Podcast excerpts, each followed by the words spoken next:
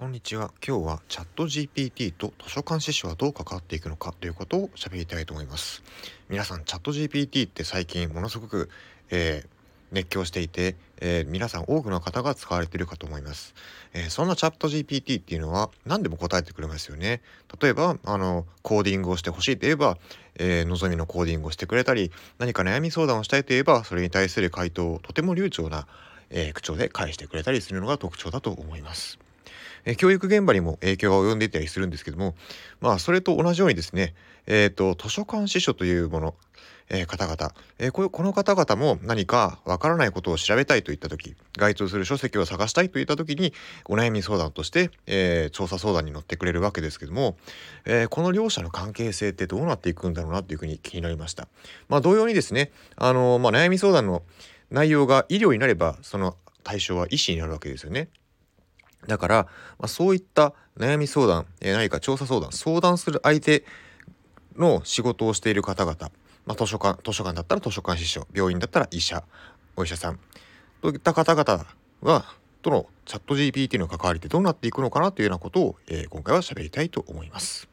まずですね、チャット GPT 自身に図書館司書とはどういうふうに関わっていくんですかっていうふうに、えー、聞きました。チャット GPT 自身に。まあ、そしたらですね、チャット GPT は、まあ、実現可能性があるかどうか置いておいて、まあ、図書館の、あの、なんだろうな、えっ、ー、と、書館の自動化をしますとかっていうふうなことを、えー、言ってくれました。まあ、あの、ただ、これは何の根拠もないことなので、何をもって自動化なのかなっていうのはちょっとよくわかりませんでした。はい。あのまあ、図書館の自動化といえば、まあ、完全な自動書庫というものも、あの、存在はするんですよね。あのだから、えっ、ー、と、本棚が、えー、完全に利用者からシャットアウトされていてそのその間を、えーと、本を取り出すカゴが縦横無尽に走っているっていうそういったあの自動書庫というものは存在するんですけどもそこにチャット GPT がどう関わるのかは不明ですし多分それはチャット GPT が適当に言ったんじゃないかなというふうに思いました。まあ一方でですね、あの、あ、そう、チャット GPT もう一つ言ってたんですけども、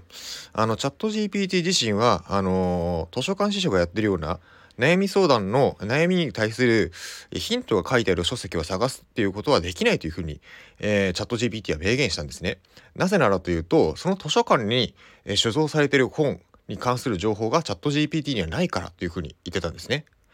あの、どういうことかっていうと、まあ、一般的にネットをサーフィンしていただければわかると思うんですけども、あの、えー、図書館の書籍って実はあのインターネットをクローリングするだけ、まあ、つまり、まあ、Google の検索エンジンがネット上を、えーと、探し回る、えー、動き回っているような、えー、挙動でその図書館が持ってる、えー、蔵書のデータベースの中身までは見ることができないと言ってるんですね。だからつまりチャット GPT 自身の持ってる情報っていうのは図書館の、えー、蔵書データベースの内部までは、えー、及んでいないんだよってことを、えー、言っていました。このことからするとあの図書館司書の仕事を、えー、全くもって、えー、このチャット GPT が代替するのは、えー、難しいんじゃないかなっていうふうに思うんですよね。あの、まあ、一方でですね、えっ、ー、と、まあ、医療の方はどうかわからないんですけど、医療の方って結構文献、医療、医療関係の文献とか、まあ、論文とかですね、そういうものをたくさん読み込ませれば、きっとチャット、チャット GPT は、そういった、えー、医療関係の知識にも長けていって、えー、お医者さんに相当匹敵するような回答をするかもしれないんですけども、あの図書館司書というのは本当にその図書館にある蔵書データベースに基づいた回答あるいは蔵書データベースに行き着くまでに、えーと、何かいろんな知識のえっ、ー、と知識のなんだろうな連想というかそういったもので、えー、該当の文献にたどり着いていくわけですけども最終的にチャット GPT がその回答する文献をパッと提案するっていうのはできないっていうふうに言ってました。まあ、ただですねえー、図書館司書の方が、えー、受ける相談っていうのはやっぱり自分の専門外のことが多いと思うんですよね。だから最初の入り口にチャット GPT を使うのはありなんじゃないかなっていうふうに私個人は思うんです。どういうことかっていうと、まあ、チャット GPT を使って全然なんだろうあの知らない言葉が、えー、言葉を使って、えー、利用す利用者の方が相談をしてきた時にその言葉の言葉から連想されるワードというものをあの引っ張り出していく時にチャット GPT っていうのは使えるんじゃないかなと思うんですよね。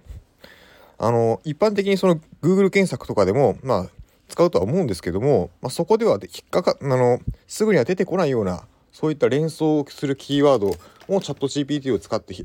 っ張り出してきてそれをもとに Google 検索とか、Google, Google 検索とか、まあ、蔵書データベースを検索して、えー、該当する書籍、該当する情報にたどり着いていくっていうのはありなのかなというふうには思うところです。まあ、つまりはですね、あのチャット GPT はその調査相談をする時の最初の入り口であの何か発想を広げるあるいは、えー、連想を広げていくというところの手助けになるんじゃないかなというふうに、えー、私個人は感じるところでした。まあ、物は使いようですけどもいろんなところに、えー、良い